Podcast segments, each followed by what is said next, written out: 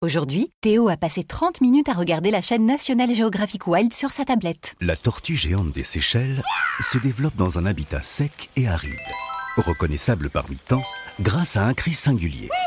Mais il a surtout passé son temps à jouer en ligne. Chez Free, profitez du meilleur débit fibre au prix de ce que vous en faites vraiment. Offre Freebox dès 15,99€ par mois pendant un an, puis 34,99€ par mois. Débit moyen selon baromètre NPerf du premier semestre 2021, engagement un an, offre soumise à conditions et éligibilité. Rendez-vous sur free.fr. 久しぶり久しぶり元気だった元気だった調子どう最近 まあまあ Γεια σου, τι κάνεις, πώς θα πας. Καλά είμαι. Εσύ τι κάνεις, όλα καλά. Μια χαρά, στο σπίτι εσύ, όλα καλά. Όλα καλά, όλα καλά. Τα παιδιά, ο άντρας, όλα καλά.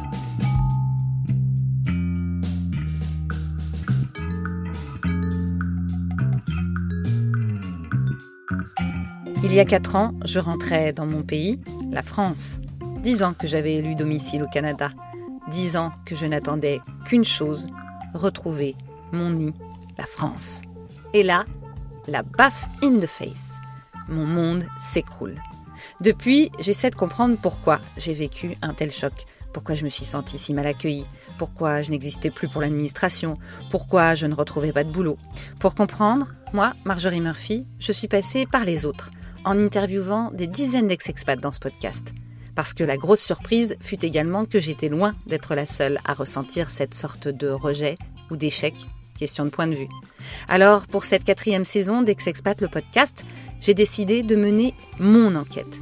Au fil des épisodes, je vais croiser des expats, des ex-expats, des non-expats, des psychologues, des enfants, des ados, des femmes d'affaires, des papas, des artistes, des personnalités publiques. Une ribambelle de personnages aux histoires magiques et décisives pour tenter de faire la paix avec nos nombreuses étiquettes d'expats, d'immigrés, d'ex-expats, de Français restés en France, bref, d'humains.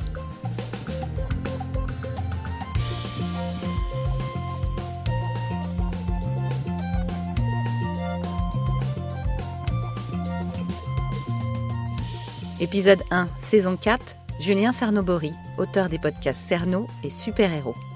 Pour ce premier épisode, j'ai décidé de commencer mon enquête avec un collègue, un journaliste podcasteur, parce que c'est le podcast qui m'a sauvé, parce que ce podcasteur s'est lui-même lancé dans une enquête palpitante, parce qu'il s'est trouvé grâce à l'expatriation, et parce qu'il m'a inspiré, tout simplement.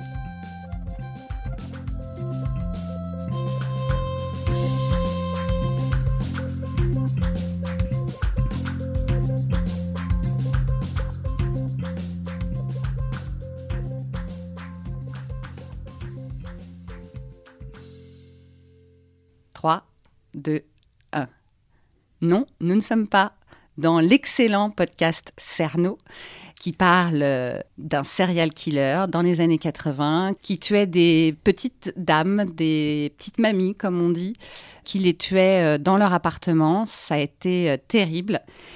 Alors non, nous ne sommes pas dans Cerno, mais j'ai la chance, l'honneur d'avoir celui qui écrit, produit, anime ce fameux podcast, Julien Cernobori. Bonjour. Bonjour. Je t'ai demandé de venir sur Ex-Expat parce que d'abord, euh, j'adore ce podcast, une anti-enquête, tu vas nous en parler évidemment après.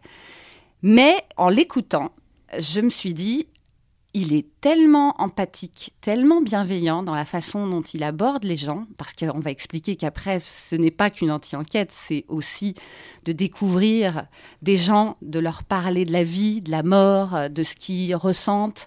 C'est vraiment un exercice un peu psychologique. Et j'ai trouvé que c'était tellement donc empathique et bienveillant que je me suis dit, ce gars-là, il a dû sûrement vivre à l'étranger.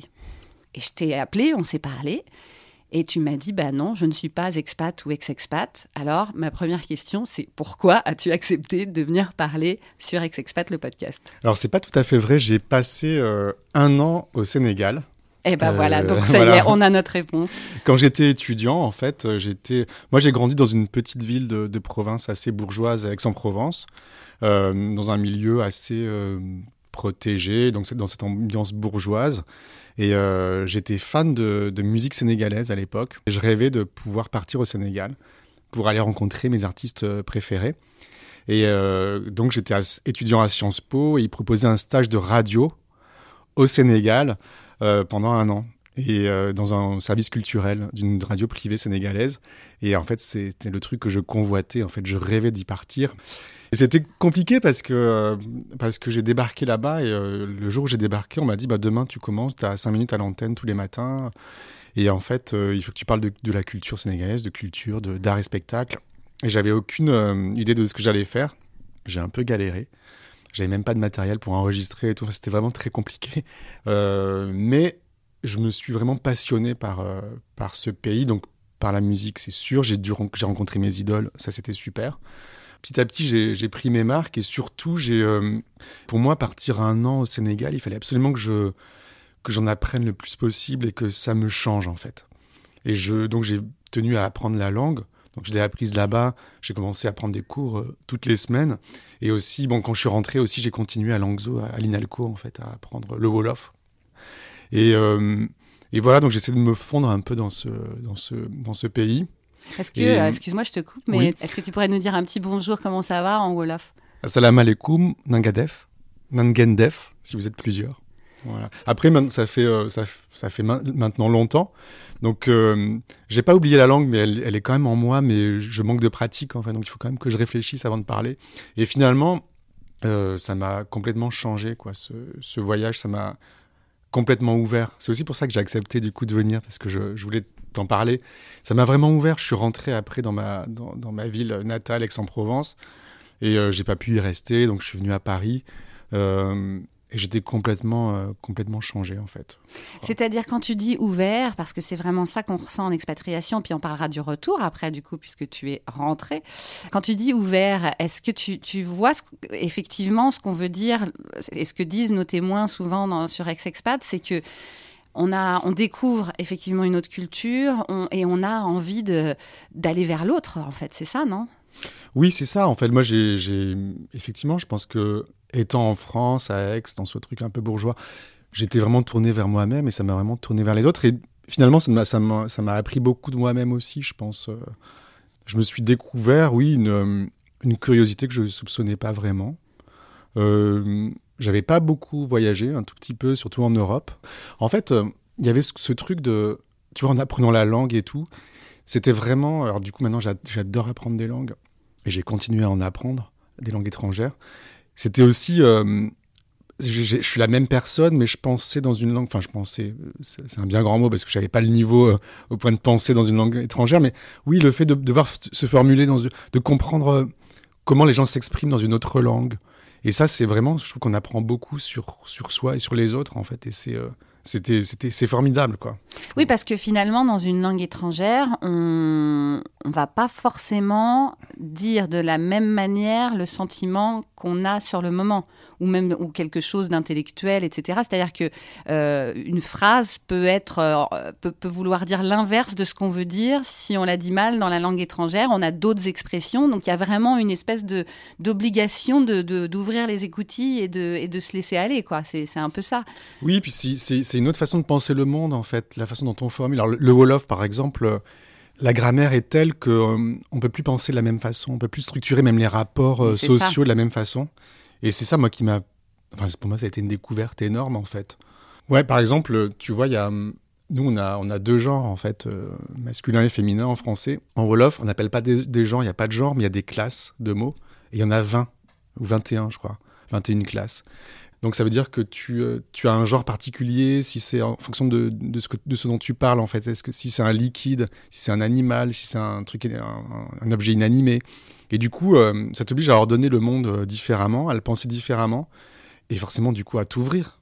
Tu vois, c'est ça t'ouvre forcément parce que ça te bouleverse complètement ta façon de penser. Mais carrément. Et ça, moi, j'adore être, être dans ces conditions-là, en fait. Et il y a une certaine, un certain challenge aussi, euh, un certain défi d'arriver dans un pays étranger, tout d'un coup, de vivre à leur manière, ou enfin d'essayer, c'est pas toujours évident. Ça, c'est un défi, ce qui fait que quand tu es revenu, donc, Aix-en-Provence, c'était vraiment plus possible. Et il y avait quoi? Paris, c'était le, le, Graal ou? Alors non, en fait, je, suis rentré à Aix. Alors j'étais content de rentrer quand même parce que voir papa et maman. Que, voilà, voir papa et maman, j'aimais bien ma ville, etc. Mine de rien. Et puis il fallait que je finisse mes études. En fait, il fallait que je finisse Sciences Po, donc j'étais obligé de rentrer. Alors, comme j'étais très jeune, tu vois, j'avais 22 ans, un truc comme ça.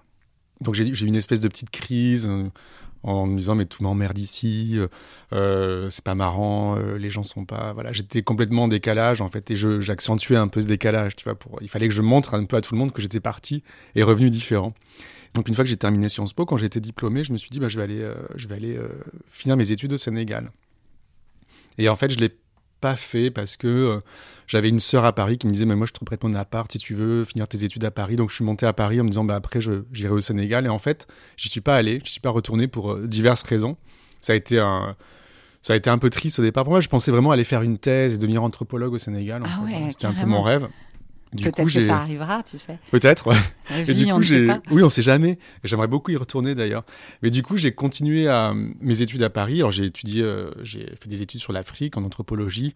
J'ai appris le Wolof à Langso, donc euh, j'étais pas vraiment coupé. Et ça m'a permis d'entrer à RFI. C'est une radio que j'écoutais euh, beaucoup quand j'étais au Sénégal, justement. Et justement, il a y cherché dans une émission culturelle sur l'Afrique un reporter. Et j'y ai bossé pendant, pendant six mois. Et c'est ça qui m'a vraiment euh, lancé euh, sur la radio. Donc en fait, je, je me destinais pas à la radio. Et c'est vraiment le Sénégal qui m'a Mm. qui m'a qui m'a mis euh, qui m'a fait rencontrer ce métier. Voilà. L'ailleurs, le fait d'être expatrié, tu t'es trouvé. Absolument, je serais pas là si euh, oui. si, j'étais pas parti au Sénégal, j'aurais jamais fait de radio. Euh, j'étais à Sciences Po en section Ecofi. Donc euh, moi je voulais être avocat d'affaires, un truc comme ça. Enfin, j'étais vraiment pas dans j'étais pas très ouvert en fait. Je me destinais un peu à une carrière un peu conventionnelle, ce qui aurait fait plaisir à mes parents. Et je me suis retrouvé journaliste, euh, travaillant sur l'Afrique. Tout le monde me disait, mais en fait, euh, qu'est-ce que tu vas foutre là-bas? Journaliste, euh, machin, c'est, c'est- on peut pas en vivre. Enfin, il y avait un peu ce genre de, de- j'entendais un peu ce genre de choses autour de moi.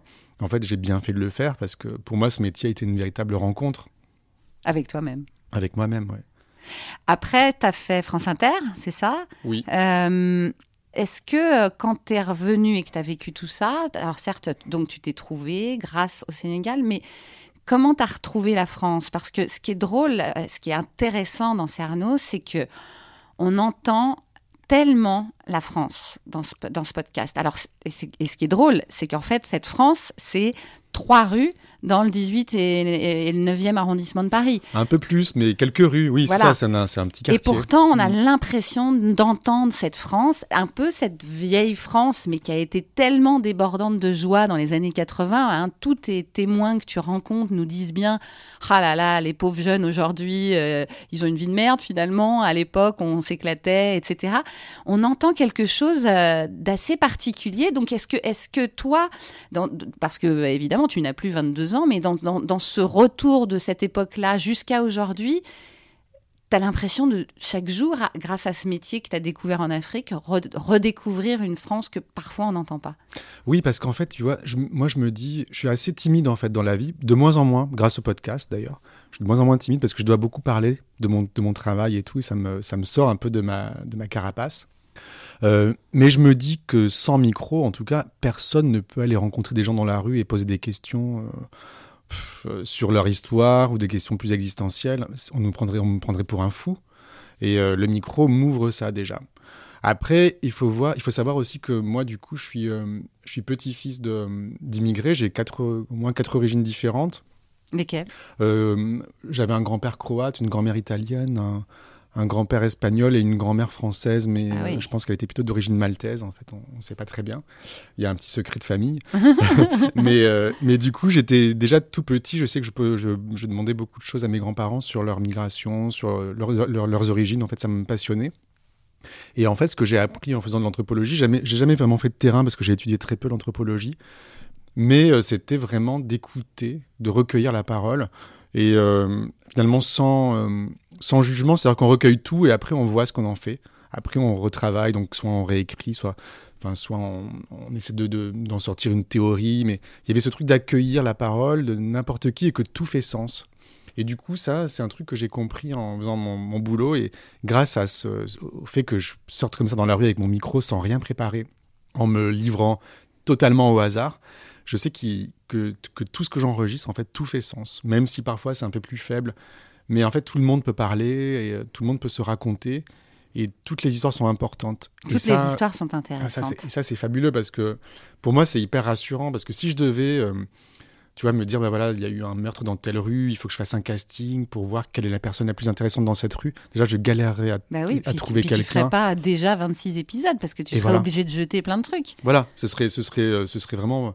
J'aurais beaucoup de mal à trouver euh, les gens. euh, Le fait d'aller au hasard aussi, d'arriver comme ça, micro ouvert, c'est ce que je fais. Je, je préviens pas, j'arrive micro ouvert et je, m'adresse aux gens euh, comme si c'était naturel en fait. Et souvent, ils me demandent même pas ce que, ce que je veux.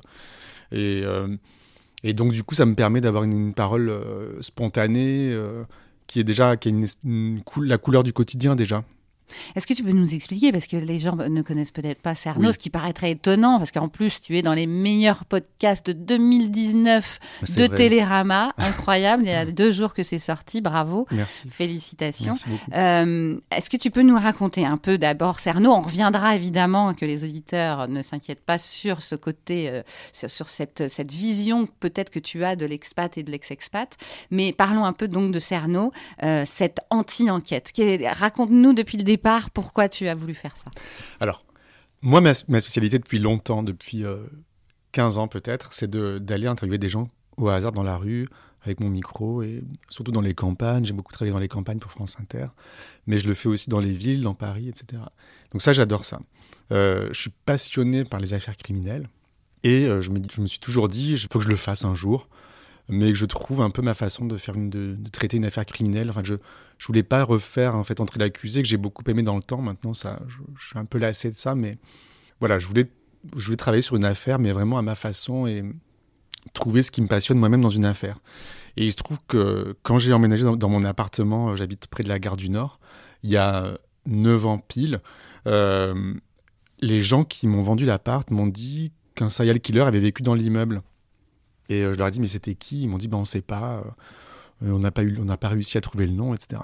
Donc j'ai mené ma petite enquête et comme je suis euh, finalement un très mauvais enquêteur, j'ai jamais réussi à trouver euh, qui était ce serial killer.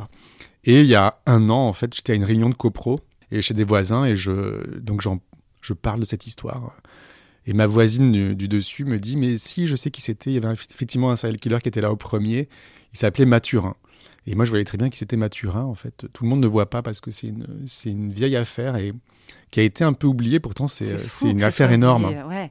Enfin, on est de l'âge de cette affaire. Voilà. Évidemment, un, un- un jeune, entre guillemets, de moins de 30 ans, à mon avis. Ouais, les gens ne euh, connaissent pas ouh. parce qu'ils sont nés euh, dans Bah les ouais. années 80. Alors du coup, Mathurin, c'était le complice et l'amant de Thierry Paulin, qui est, je crois, le deuxième ou troisième plus gros serial killer français en termes de, de nombre, de, en, en nombre de victimes. Oui, Parce qu'il y en a eu 30. Hein. Il y en a eu entre 20 et 30, mais Ouais. peut-être plus, on ne Ouais, sait on pas. sait pas. Et euh, en, en tout cas, il a avoué 20 meurtres et on, lui en- on on lui attribue 30. Et du coup, euh, en fait, je me suis dit, ah bah tiens, euh, voilà, je, je- je me suis un peu repenché. Alors, dès que je suis rentré de cette réunion, j'ai regardé Faites entrer l'accusé une nouvelle fois sur l'affaire Paulin. Et je me suis dit, tiens, ben, je, vais le, je vais le traiter. Je vais le traiter à ma manière et je savais pas comment. Je pensais d'abord aller voir ma voisine euh, du dessus pour qu'elle me raconte. Et puis, euh, en fait, elle n'a pas voulu. Et euh, je me suis dit, mais qu'est-ce que je pourrais faire Et, donc j'en ai parlé à tout le monde, j'en parlais autour de moi dans mon milieu professionnel, même à des journalistes qui me demandaient quels étaient mes projets. Je leur racontais, ben voilà, je vais traiter l'affaire Paulin. Comment? Bah, Je ne savais pas, je posais toujours un peu en touche. Et un jour, j'ai commencé à flipper. Je me suis dit, mais ça fait quelques mois que je raconte à tout le monde que je vais faire ça, mais je ne sais pas comment je vais traiter l'affaire. Et un jour, euh, au mois de mars, il faisait beau et je me suis dit, bon, allez, j'ai pris mon micro et je suis allé sur le premier lieu de crime en me disant, mais t'es complètement malade parce que tu on peut pas rentrer dans les immeubles à Paris, il y Et a des c'est- ce qui est fou, c'est qu'en t'entendant, là, j'entends Cerno, parce que tu te le dis toi-même dans le, Oui. dans le podcast. T'es là, mais t'es euh, t'es- mais t'es fou, mais euh, Oui, oui. tu vas pas y arriver. C'est ça, et je pensais vraiment pas y arriver. Je me suis dit, bon, c'est- c'est dommage parce que ça serait un beau projet. Je me suis dit, je, je, je- je- je vais essayer d'aller euh, sur, les, sur tous les lieux de crime répertoriés. Donc il y en a 20. Il se trouve qu'en plus, le dernier meurtre a eu lieu dans mon pâté de maison.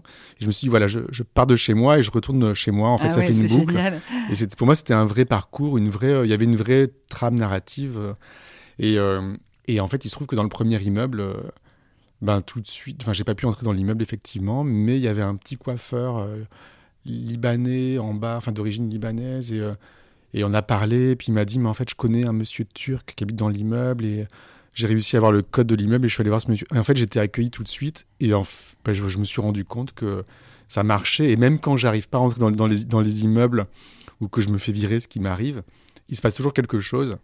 Et je me suis dit, bien en fait, voilà, c'est. Moi, j'essaie d'entrer dans, les immeubles en essayant de- de retrouver des souvenirs des victimes, et euh, qui, qui sont des vieilles dames qui, déjà à l'époque, étaient hum, complètement oubliées, mises à l'écart et tout. Donc aujourd'hui, 35 ans après, il reste euh, quasiment rien, mais c'est ça qui m'intéresse en fait. Bonjour, c'est Julien Cernobori. Je vous entraîne dans une anti-enquête sensible et passionnante sur les pas d'un tueur en série et de ses victimes. Il y a eu à une époque euh, toute une série de meurtres. crime presque de masse. Je me lance dans une enquête.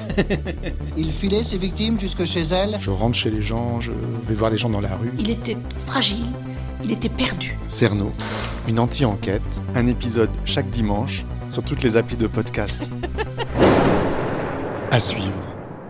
Comprend bien que tu fais une anti-enquête ou une enquête, enfin, mais enfin que c'est euh, le début de la trame, mais que derrière c'est pas ça vraiment qui t'intéresse. hein. Mais on, a envie de savoir si, si tu vas arriver à, à retrouver euh, quelqu'un qui connaissait une des petites dames. On a envie, mais en même temps, comme tu t'arrêtes sur des gens qui n'ont parfois rien à voir avec euh, l'histoire, on sent bien que, que tu as ce côté anthropologue, quoi, qui, clairement, qui t'a pas lâché, que tu veux qu'on te parle.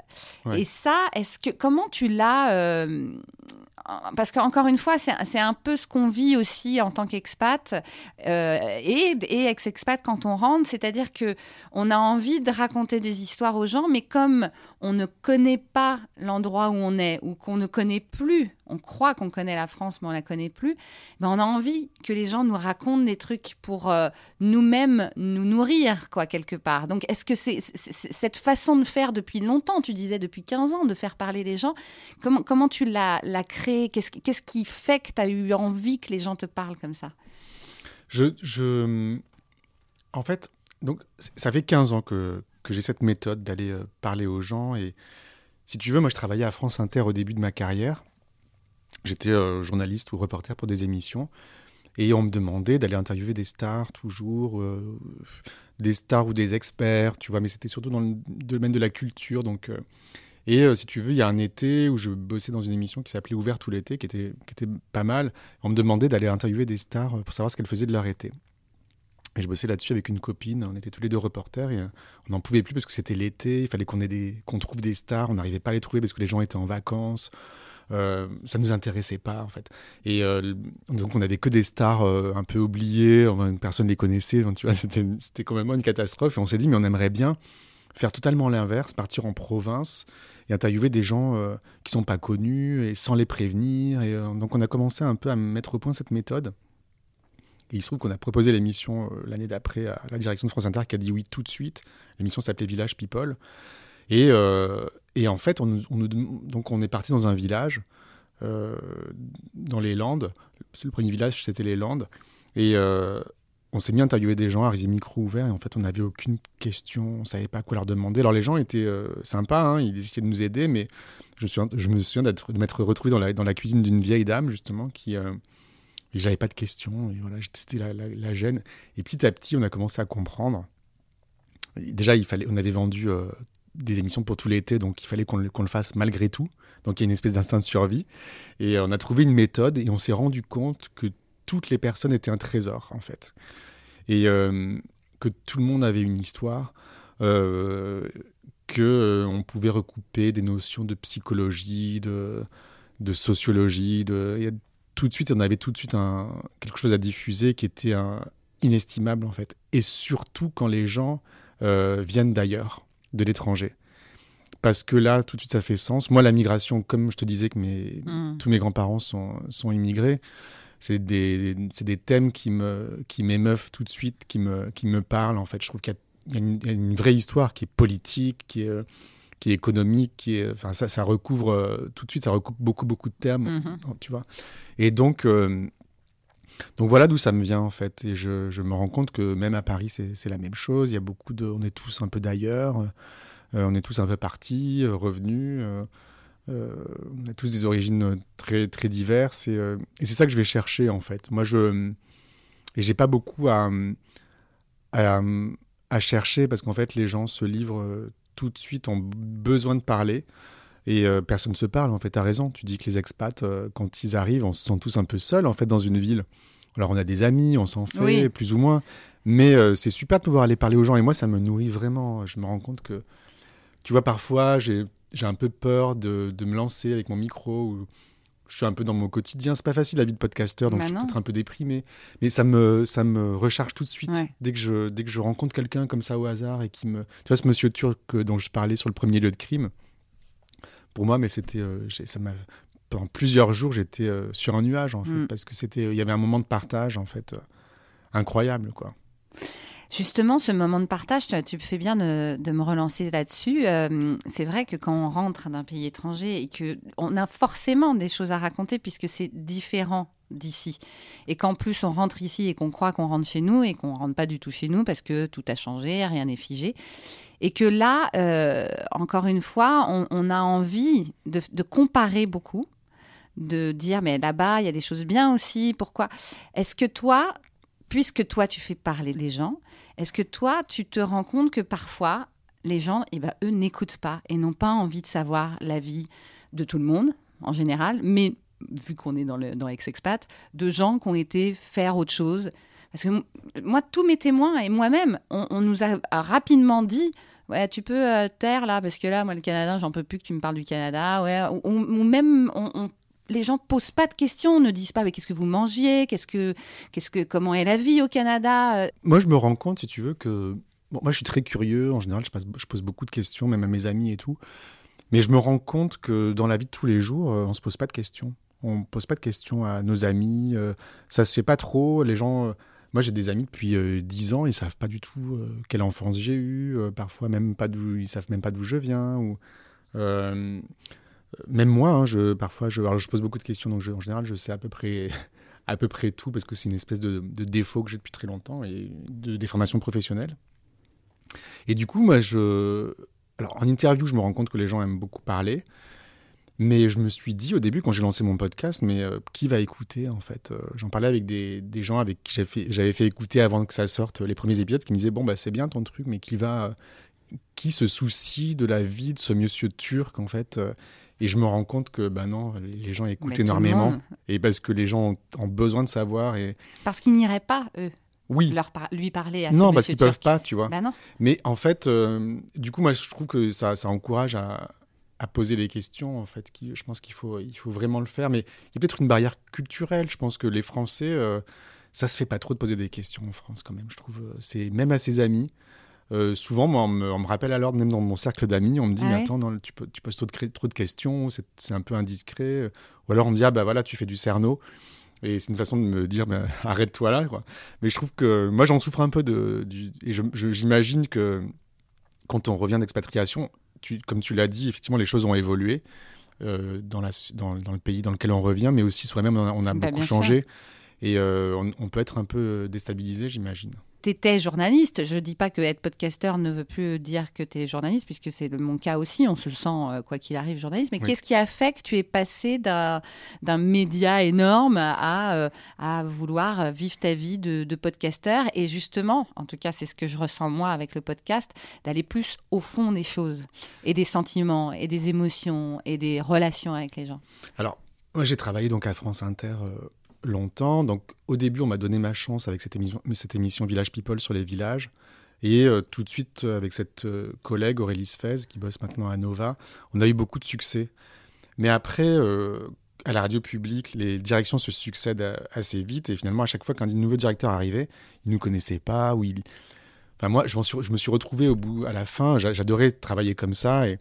Mais on me disait, mais ça vous intéresse, Julien, les, les gens comme ça, anonymes Vous n'allez quand même pas diffuser Madame Michu sur France Inter Euh, Et en fait, je voyais que je devais à chaque fois vendre mes projets, euh, batailler pour, euh, pour les vendre, euh, que mes temps d'antenne se réduisaient. À la fin, j'avais plus que trois minutes. Et au bout d'un moment, j'en pouvais plus. Et je me suis dit, j'arrête la radio, je change de métier, je fais totalement autre chose. Je connaissais pas le podcast. Pour moi, le podcast à l'époque, c'était il y a trois ans. hein, je te parle d'il y a trois ans. Mhm. Le podcast, c'était du, du replay. Et, et en fait, à l'époque, donc on m'a dit, mais euh, tu devrais aller parler à Joël Ronez, qui est en train de monter Binge Audio. Et euh, donc, euh, je connaissais un peu Joël Ronez.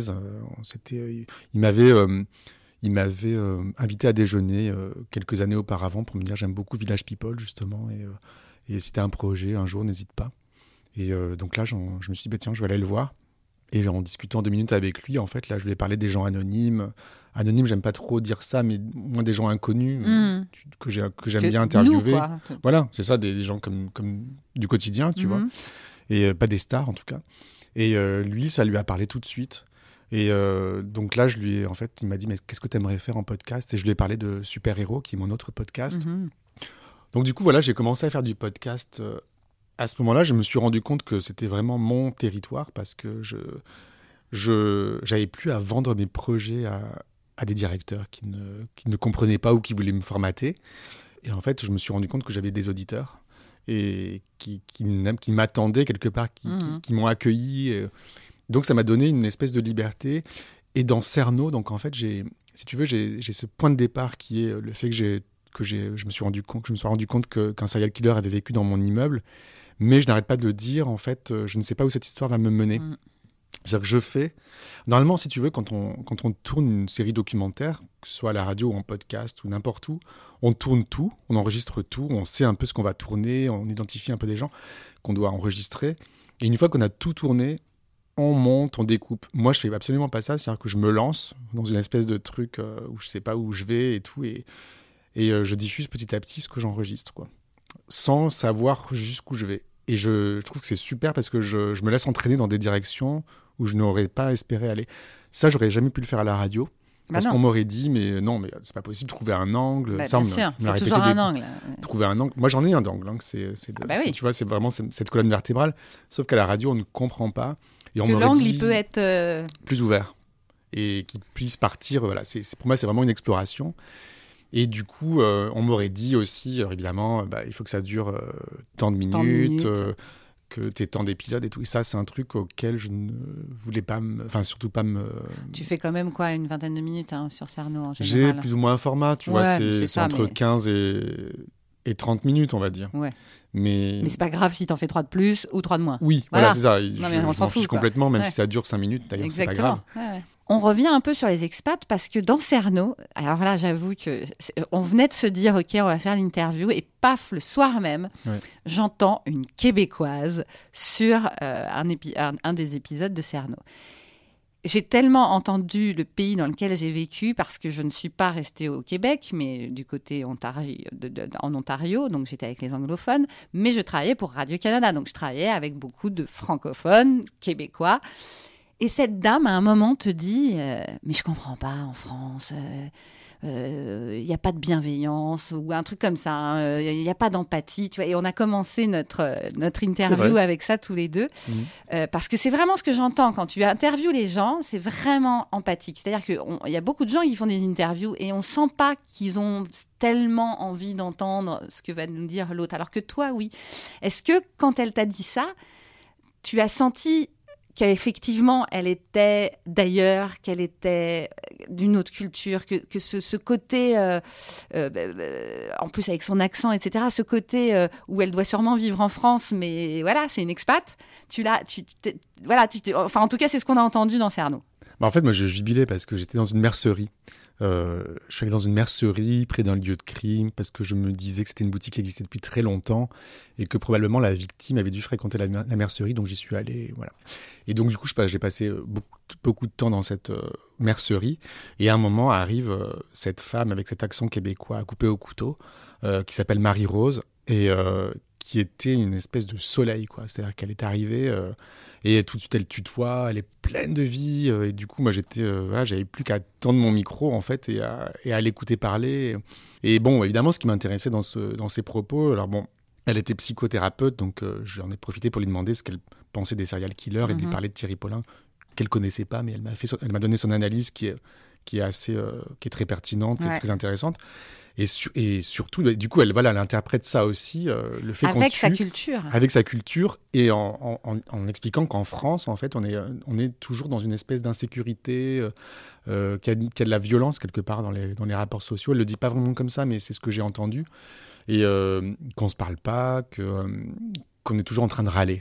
Et ça, c'est ce qu'elle raconte. Elle dit que Moi, j'étais la râleuse hein, au Canada. Ah, c'est vrai? Ah oui, moi j'étais la française, euh, la maudite française, euh, la râleuse, euh, parce qu'effectivement, on a ça en nous, hein, c'est notre culture. Et c'est Ouais. vrai que dans l'autre sens, cela dit, euh, on a envie de leur dire, bah voilà, on est comme ça. Et c'est vrai que c'est peut-être pas super tout le temps, mais on est comme ça. Mais est-ce que du coup, tu continues à râler maintenant que tu es non, beaucoup rentrée? Moins. Beaucoup moins. C'est d'ailleurs mon mari canadien qui est beaucoup plus râleur que moi. Non, je râle Ah. moins parce qu'en fait, euh, je j'essaye de garder toute cette toute cette bienveillance, encore une fois, ce- cette envie d'être euh, d'être bien avec les autres euh, du Canada. Mais il faut faire attention parce que des fois, ça peut paraître un peu euh, un peu bi- bisounours aussi dans Mm. l'autre sens genre euh, il n'y a pas de débat trop là-bas tu vois faut, faut, faut quand on discute euh, c'est, on s'engueule pas Oui, mais ça Alors- peut paraître un peu faux aussi. et puis sais, ça peut paraître un peu superficiel, mais c'est surtout le problème chez les Canadiens, c'est surtout le fait de ne pas s'engueuler. Moi, tu vois, par exemple, j'aime j'aime pas le débat. Enfin, j'aime pas le débat. J'aime écouter des débats ou j'aime voir des gens débattre, mais je ne suis, je ne sais pas dé- débattre moi-même. Je serais incapable. En fait, j'ai jamais les arguments. En fait, j'écoute trop en fait ce que disent les gens. bah oui. Mais je suis un râleur quand même. Et j'arrête pas de me plaindre. Et en fait, je trouve que du coup, rencontrer cette Marie-Rose, euh, cette Québécoise, en fait, euh, avoir son avis, bah, c'était hyper important. Et je, du coup, euh, j'arrête pas d'y penser. Et euh, c'était vraiment un conseil. Je pense que les gens, les auditeurs l'entendent comme ça, quoi. En fait, c'est c'est vraiment un conseil et c'est précieux, je trouve. euh, du coup, voilà, de rencontrer des gens euh, qui viennent d'ailleurs. Est-ce que toi, du coup, tu, je, je reviens euh, peut-être pour finir la boucle euh, à ce que tu as dit tout à l'heure. Peut-être que tu t'en es pas rendu compte, mais tu as dit j'aimerais beaucoup y retourner au Sénégal. Euh, Est-ce que on devrait peut-être un jour s'attendre à un podcast euh, signé Cernobori sur un, autre pays qui se passe ailleurs, qui justement laisse la parole aussi à des gens qu'on entend quand même très très rarement? Oui, absolument. Alors du coup, euh, là, je vais commencer. Cerno, c'est vraiment dans le 18e pour l'instant, parce que les, meurtres ont lieu dans le 18e, un peu dans le 14e, un peu dans le 9e, mais, euh, et un peu dans le 10e, mais c'est marginal, surtout dans le 18e. Et là, euh, bon, je vais euh, repartir sur les, je vais partir sur les traces du tueur Thierry Paulin, Mhm. qui est né en Martinique, donc je vais y aller là probablement en janvier. Non. Ouais. Et ensuite, sponsorisé? alors je vais, il faut que je, il faut que je vois, il faut que je trouve des, des financements. Mais je suis en train de- d'essayer de trouver, d'en trouver. Génial. Sinon, je financerai moi-même. Ça fera aussi un moitié vacances, moitié Oui, podcast. d'accord. Et aussi, euh, il y a une victime pour laquelle je me passionne, qui est la quatrième victime de Paulin, qui s'appelait euh, Johanna Secaresco, Oui, bah, j'ai vu. qui était une institutrice. Mais il faut dire que tu as quand même trouvé euh, la perle avec son ancienne euh, élève, hein, Ouais. euh, puisqu'elle était euh, maîtresse d'école ou Oui, voilà. tutrice. Elle était, elle était instite et elle a donné des cours à une dame que j'ai retrouvée un peu de façon inopinée et qui est devenue une amie, qui s'appelle Nadia. Et qui est absolument fabuleuse, quoi, qui, est, qui est une personne d'une intelligence rare et d'une sensibilité. Enfin, Ouais. moi, ça m'a bouleversé. Et, et voilà, je l'aime beaucoup. Et euh, donc, je me suis passionné pour cette dame, Johanna Secaresco, pour laquelle je retrouve des bribes d'informations dans les archives et tout, mais c'est un vrai travail. Et je pense du coup que je vais euh, consacrer peut-être une troisième ou une quatrième saison, quand j'en serai, quand j'en serai là, à, à elle seule. Euh, et, euh, Aller en et Roumanie, retourner en Roumanie, en fait, euh, parce que moi, j'adore ce pays déjà. Euh, et je voudrais retourner dans le village de son père. Je sais pas si elle y est allée, même si je retrouve rien sur, rien sur elle, c'est pas grave en fait. Et du coup, j'apprends le roumain. Et euh, alors pas que pour ça, hein, c'est parce que je, je suis vraiment, j'ai beaucoup d'amis roumains et que c'est vraiment un pays que, que j'adore.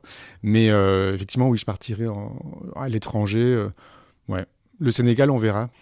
Pour terminer, euh, tu poses beaucoup cette question aux gens que tu rencontres, qui sont tous des personnages euh, de théâtre, quoi. Enfin, alors que tu les croises dans la rue, mais vraiment, on pourrait faire des pièces avec ces gens. Euh, Je, je pense à Françoise, mais il y en a plein d'autres. Tu leur poses souvent la question, mais qu'est-ce que c'est, qu'est-ce que ça veut dire la vie pour vous? Alors voilà, ça va être notre conclusion. C'est difficile comme question. Mais pour moi, la vie, c'est, ce serait comme un voyage en fait, mais un voyage où on sait d'où on part évidemment, mais on ne sait pas où on arrive. Et moi, je, suis toujours surpris par tout ce qui peut m'arriver dans ma vie et toujours agréablement surpris en fait. Et même ce qui m'arrive de négatif, même mes problèmes, euh, se transforment toujours en quelque chose que j'aime en fait. Et j'arrive toujours à me trouver du plaisir en fait dans, dans ce que je suis amené à vivre. Pour moi, c'est vraiment une route, un voyage, un itinéraire en fait. Et bon, on sait, on sait où ça va, où ça va aller ma- malheureusement, mais peut-être Pas malheureusement d'ailleurs, c'est normal et puis il faut s'y faire. Mais en tout cas, c'est jalonné de plein de surprises et moi je trouve ça assez passionnant, quoi. Julien, maintenant que je sais ce que toi tu vois dans la vie, je vais te dire moi ce que j'aimerais dans la vie d'aujourd'hui, Ouais. de 2019-2020 qui commence. Et je le dis souvent, quand je serai grande, je voudrais être Julien Cernobori.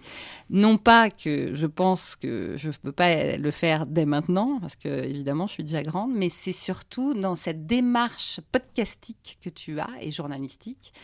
Je suis en train de passer à autre chose, je pense, parce que jusqu'à maintenant, Ex-Expat était vraiment une sorte de boîte à outils. Euh, prenez euh, telle petite chose pour vous aider pour la sécurité sociale, telle petite chose pour Pôle emploi, etc. Et, j'ai envie d'autre chose. Moi, ce que je perçois de toi, en fait, en, discutant et le fait de t'avoir en face de moi et de, voir ton écoute, c'est que j'ai l'impression que depuis que tu es rentré, tu te poses beaucoup de questions et tu as peut-être été déstabilisé et que tu as besoin de réponses, en tout cas. Et moi, je te, conseillerais vraiment d'aller- rencontrer euh, les gens que tu as envie de rencontrer, de faire comme ça un parcours pour que ça t'apprenne des choses. Et nous, du coup, on apprendrait beaucoup avec toi en te suivant. Et, euh, et moi, j'aurais presque envie de... Ce que j'ai envie de te conseiller, c'est de, de demander peut-être à tes, tes invités de te conseiller d'aller voir quelqu'un à leur tour, tu vois. Et euh, moi, j'aimerais beaucoup que tu rencontres une personne qui s'appelle euh, Anne-Cécile Genre et qui fait du podcast, qui rentre euh, de 10 ans à New York. Et moi, j'adore cette fille par sa personnalité et, et elle a un regard tout à fait différent sur nous et même sur la France. Et je pense que elle a l'air de se sentir un peu seule en fait euh, en France, même si elle a quelques amis. Et euh, moi, elle me touche beaucoup. Elle a fait un podcast qui s'appelle Hors Limite, qui est disponible sur Binge Audio. que Tu peux écouter sur, sur euh, Souria Bonali. Et euh, bien sûr. voilà, elle est super. Et si tu veux, je te donne son contact. Allez, c'est parti. On va pas le laisser Non. aux auditeurs. hein, vous n'aurez pas son 06. Tu devrais aller la voir chez elle à Pantin. Et que- À, Ro- exactement. à Romainville. À Romainville. Comme ça, ça me fera bouger et ce sera le parcours. Peut-être qu'on se rencontrera sur la route Oui. entre Cerno et Ex-Expat. Merci, Julien. Merci à toi.